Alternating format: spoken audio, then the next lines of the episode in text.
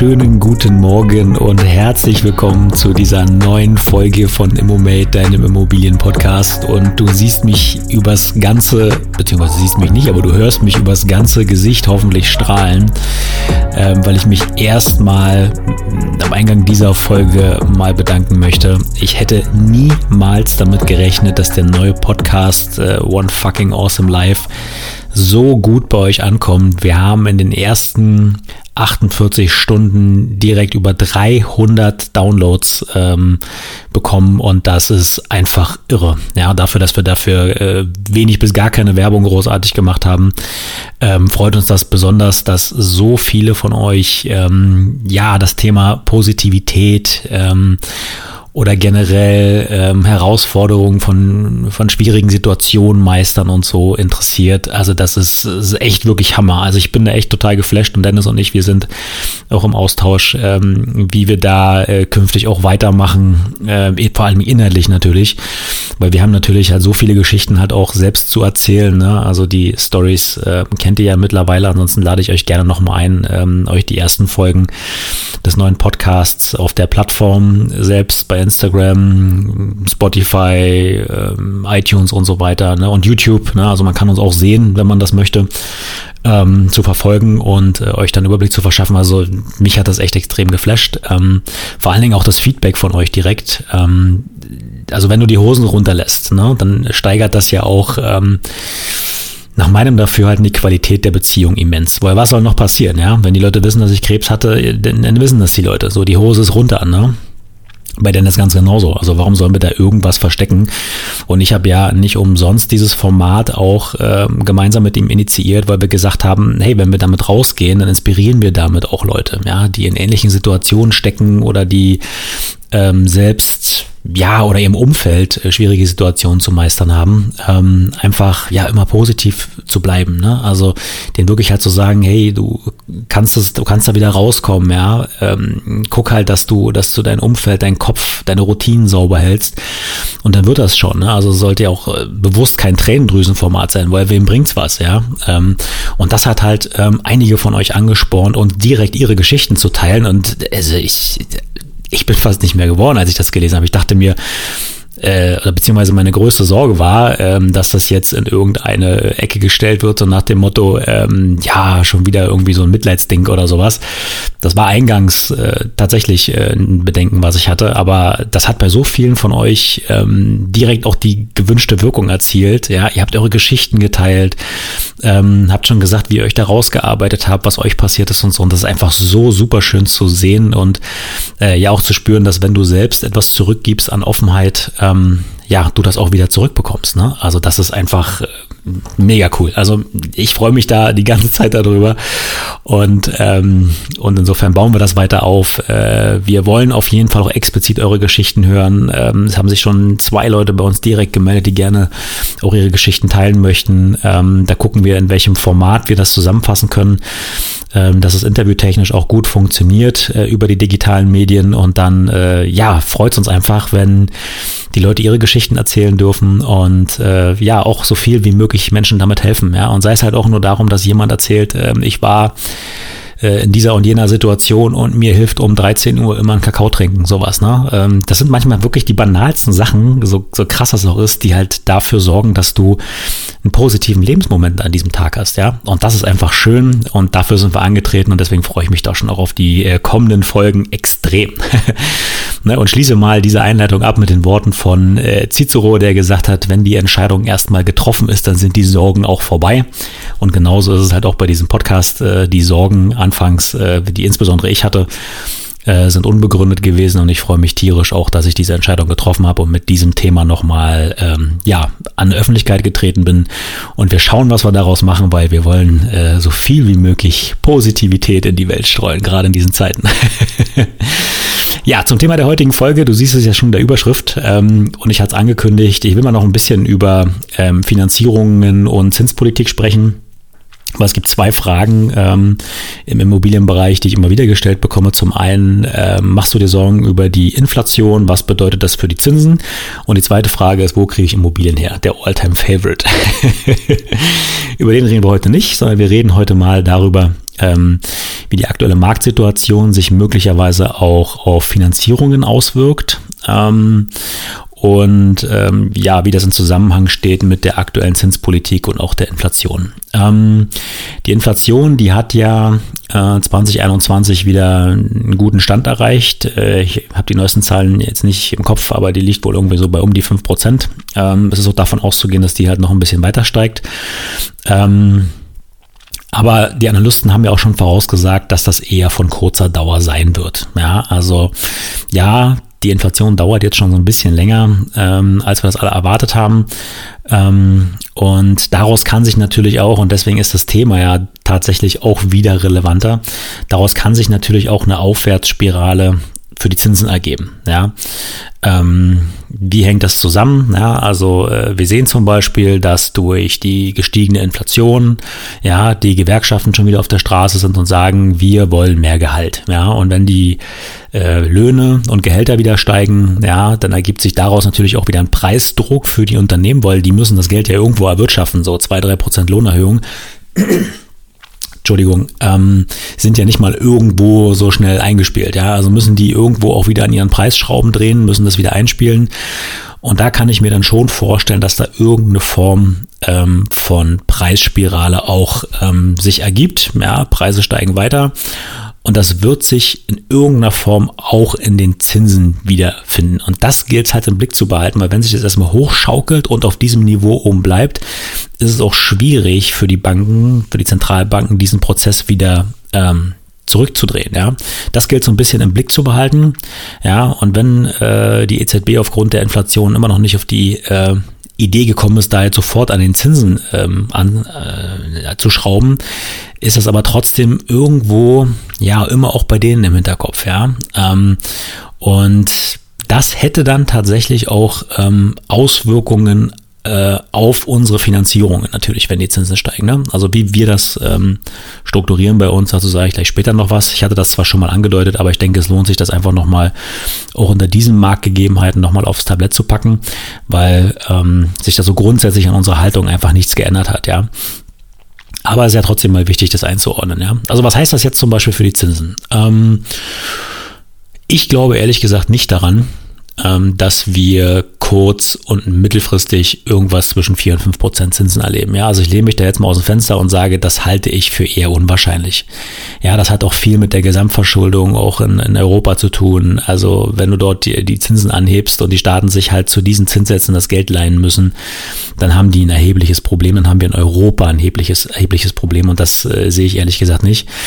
Ähm, die langfristigen Zinsen, wenn du dir die entsprechenden Charts anschaust, ähm, die sind natürlich am Steigen, ja, also auch das sehe ich natürlich. Ähm, aber die Bewertung, wenn ich mir das anschaue, ähm, die sehen halt immer noch einen eher moderaten Anstieg voraus, ja, also wie gesagt, diese vier bis fünf Prozent sehe ich eher nicht. Was ich mir vorstellen könnte, ja, dass wir irgendwo bei zwei, zweieinhalb äh, Prozent uns da irgendwo einpegeln.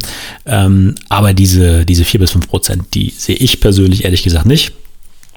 Warum? Ähm, ich denke, dass die Inflation ähm, durchaus begründet ist ähm, aus einer Richtung, die nichts mit der Geldpolitik zu tun hat. Ja, also wäre Geldpolitik Treiber für die Inflation, würden wir ein anderes Gespräch führen.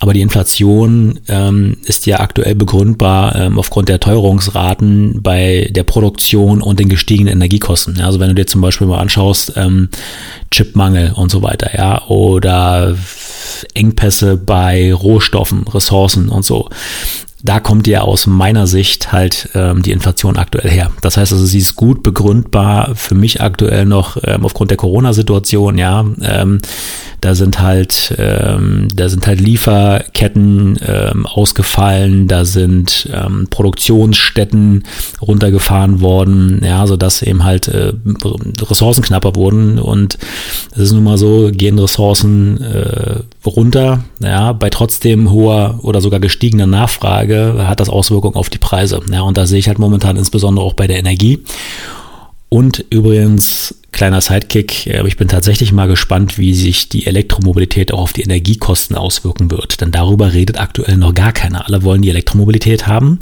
Ja, und Elektroautofahren ist aktuell immer noch günstiger als Benziner oder Diesel, aber bleibt das tatsächlich so? Ja, also da wage ich mal ein ganz großes Fragezeichen dran zu setzen und die Energiekosten sind neben der Teuerungsrate in Produktion äh, einer der Preistreiber für die Inflation. Ja, also das würde ich gerade die Energiekosten immer auch ein bisschen im Blick behalten. Ja, aber insgesamt, ja, ähm, was so die Zinspolitik angeht und die Inflation angeht, sehe ich den aktuellen Preistreiber einfach sehr, sehr gut begründet.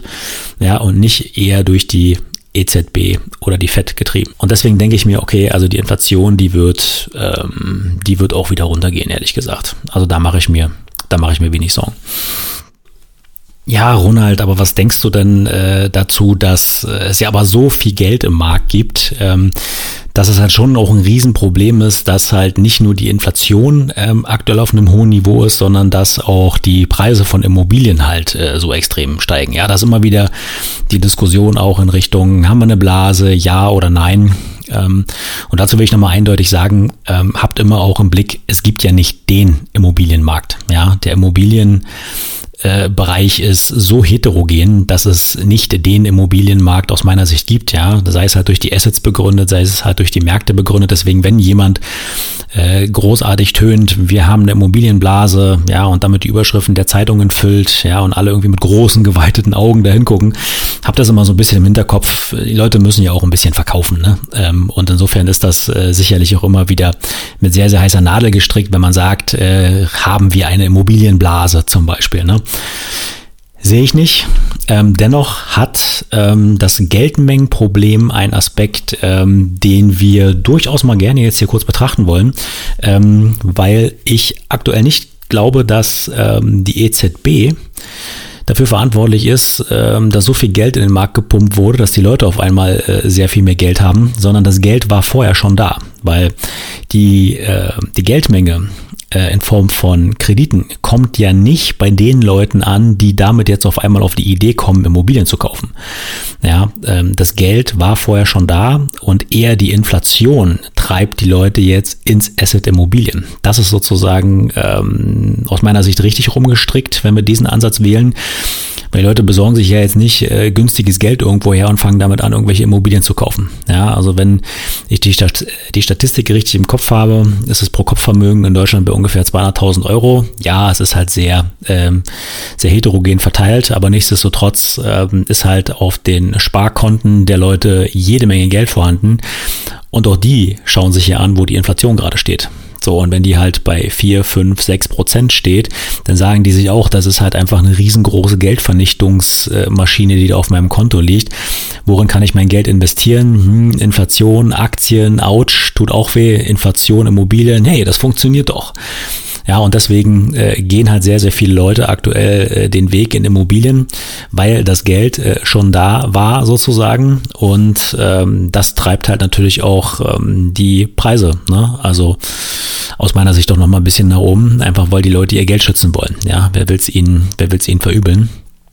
Ähm, und das hat äh, insgesamt sicherlich keine Auswirkungen auf die äh, Zinsen. Ja, also von vielen Immobilien kaufen steigen die Zinsen nicht.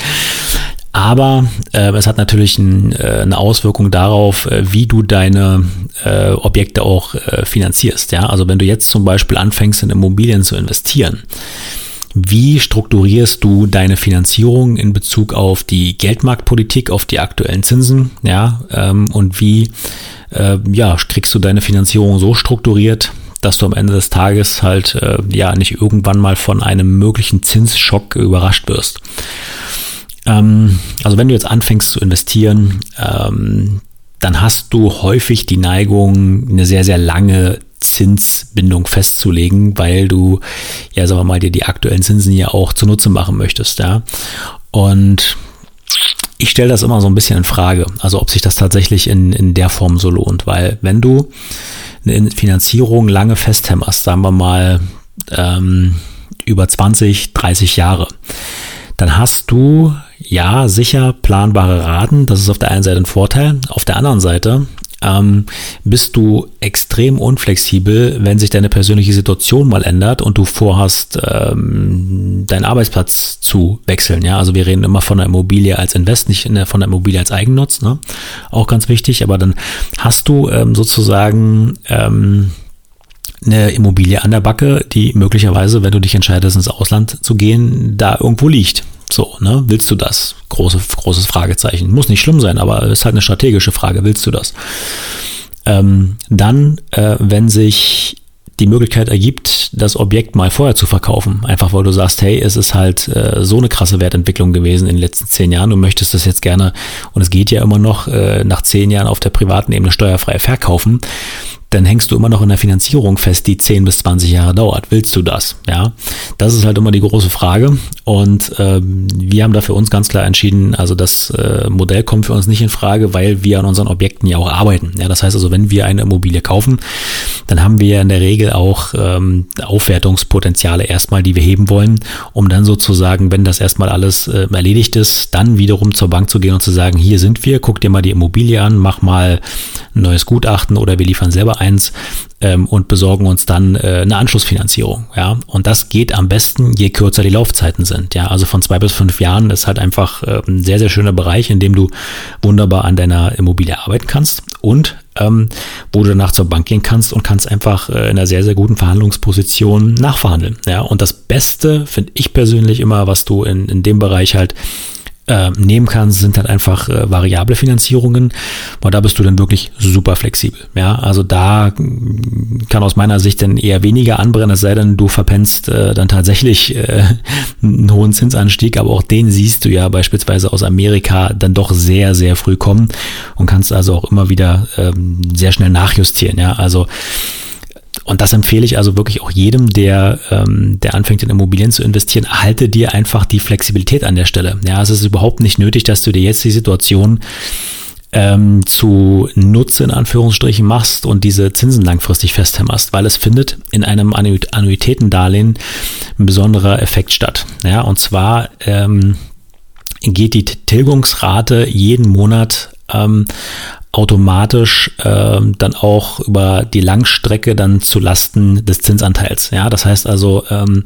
der Tilgungsanteil in einer Annuität erhöht sich von Monat zu Monat, sodass du am Ende des Tages, wenn die Finanzierung ähm, ja zum Großteil getilgt ist, einen sehr hohen Tilgungsanteil in deiner Finanzierung hast. Sprich, das hat auch erhebliche steuerliche Auswirkungen. Ja, also während am Anfang der Zinsanteil äh, in deiner Annuität relativ hoch ist, und Zinsen sind entsprechend abziehbare Aufwendungen für, ähm, für deine Immobilie. Ja, das heißt also, das kannst du mit den Einnahmen gegenrechnen steuerlich und das kippt dann, wenn sozusagen der Tilgungsanteil sehr hoch ist, weil Tilgung zahlst du aus versteuerten Einnahmen. Das sollte dir immer bewusst sein, wenn du diese wenn du diese langen äh, Zeiträume wählst, dass dann irgendwann dieser Anteil so hoch wird, dass der steuerliche Effekt abnimmt solltest du auf jeden Fall im Hinterkopf behalten, ja. Also ich meine, irgendwann willst du sicherlich auch deine Immobilie dann mal ähm, abgezahlt haben, zumindest wenn du sehr klassisch an das ganze Thema rangehst. Ich sage, ähm, ein gewisser Schuldenanteil auf einer Immobilie ist nicht verkehrt, einfach wegen dieser steuerlichen Konstellation. Ja, und außerdem kannst du, ähm, wenn Teile des Kredits auch abgezahlt sind, immer wieder zur Bank gehen und sagen, hier, wie sieht's denn aus? Ähm, kann ich den, kann ich den Kredit wieder auffüllen äh, und kann mit dem äh, Eigenkapital, was ich daraus generiere, dann weiter investieren. Ja, also so eine Sachen sind möglich. Und wenn eine ähm, entsprechende Wertsteigerung zwischendurch stattgefunden hat, dann beraubst du dich selber dieser Flexibilität, wenn du ähm, dann in langen Zinsbindungen festhängst. Ja, aber da gehen die Banken sehr, sehr, sehr ungern, wenn überhaupt noch mal ran. Aber wenn du nach, sagen wir mal beispielsweise fünf Jahren eine Wertsteigerung realisiert hast und sagst halt, okay, du möchtest jetzt einen Teil dieser Wertsteigerung einfach in Form von Eigenkapital äh, nutzen, um weiter investieren zu können, ähm, dann lässt sich das sehr viel leichter machen, als wenn du in einer langen Finanzierung festhängst, ja. Und aktuell, ähm, ihr wisst ja, äh, wir sind jetzt nicht diejenigen, die jetzt mit großen Preissteigerungsraten kalkulieren. Nichtsdestotrotz können wir die Augen nicht zumachen und sagen, die Preise gehen nicht nach oben. Wir sehen das ja in den Statistiken Monat für Monat, wie die Preise weiter steigen. Insofern ist es auch klug, auch mit diesen Preissteigerungen ähm, zu kalkulieren im Sinne von, was machen wir jetzt äh, mit den entsprechenden Werten, die sich da jetzt für uns in den letzten drei Jahren gehoben haben. Ja, und da ist im Gesamtportfolio schon auch äh, ein ordentlicher Wert entstanden, wo wir uns Gedanken machen dürfen, was machen wir damit? Ja, also wie, wie gehen wir damit um? Äh, was sind unsere nächsten Projekte? Ziehen wir aus den äh, Wertsteigerungen unserer aktuellen Projekte dort etwas raus, um das halt zu reinvestieren in neue Projekte? Ähm, und ich finde, das sind einfach coole Gedanken, die du dir da machen darfst. Ja, und dieser Gedanken beraubst du dich war das jetzt richtig? ich glaube ja, wenn du äh, dich selber knebelst in diesen langen Zinsbindungen. Ja? Also insofern ähm, das nochmal so als kurzer Abbinder ähm, zum Thema Laufzeiten, zum Thema Zinsen und Inflation. Das hängt ja alles irgendwo miteinander zusammen. Also wenn ich das mal zusammenfassen sollte in einem Ausblick, also ich mache mir A wenig Sorgen darüber, dass wir eine Inflation über einen längeren Zeitraum auf diesem Niveau beibehalten werden weil sie, wie gesagt, sehr, sehr gut begründbar ist. Ergo mache ich mir auch gar keine Gedanken darüber, dass die Zinsen explodieren. Ja, mittelfristig sehe ich steigende Zinsen. Ähm, da kann man ja auch die Augen nicht davor zumachen, aber eher mittelfristig und nicht kurzfristig. Ja, und selbst wenn sich diese Zinsanstiege äh, dauerhaft fest, äh, äh, also festzurren sollten, ähm, dann sprechen wir nochmal neu und dann machen wir uns Gedanken auch über die Laufzeiten unserer Finanzierung. Ja, beispielsweise bei einzelnen Projekten, dass wir sagen, dass das Ding behalten wir sowieso länger. Das schauen wir jetzt mal, wie wir damit umgehen. Ja, aber grundsätzlich ähm, bleibt das Thema äh, kurze Laufzeiten, um Flexibilität äh, zu behalten, um variabel agieren zu können, ähm, immer noch als Modell ja für mich, für uns das erste Mittel der Wahl.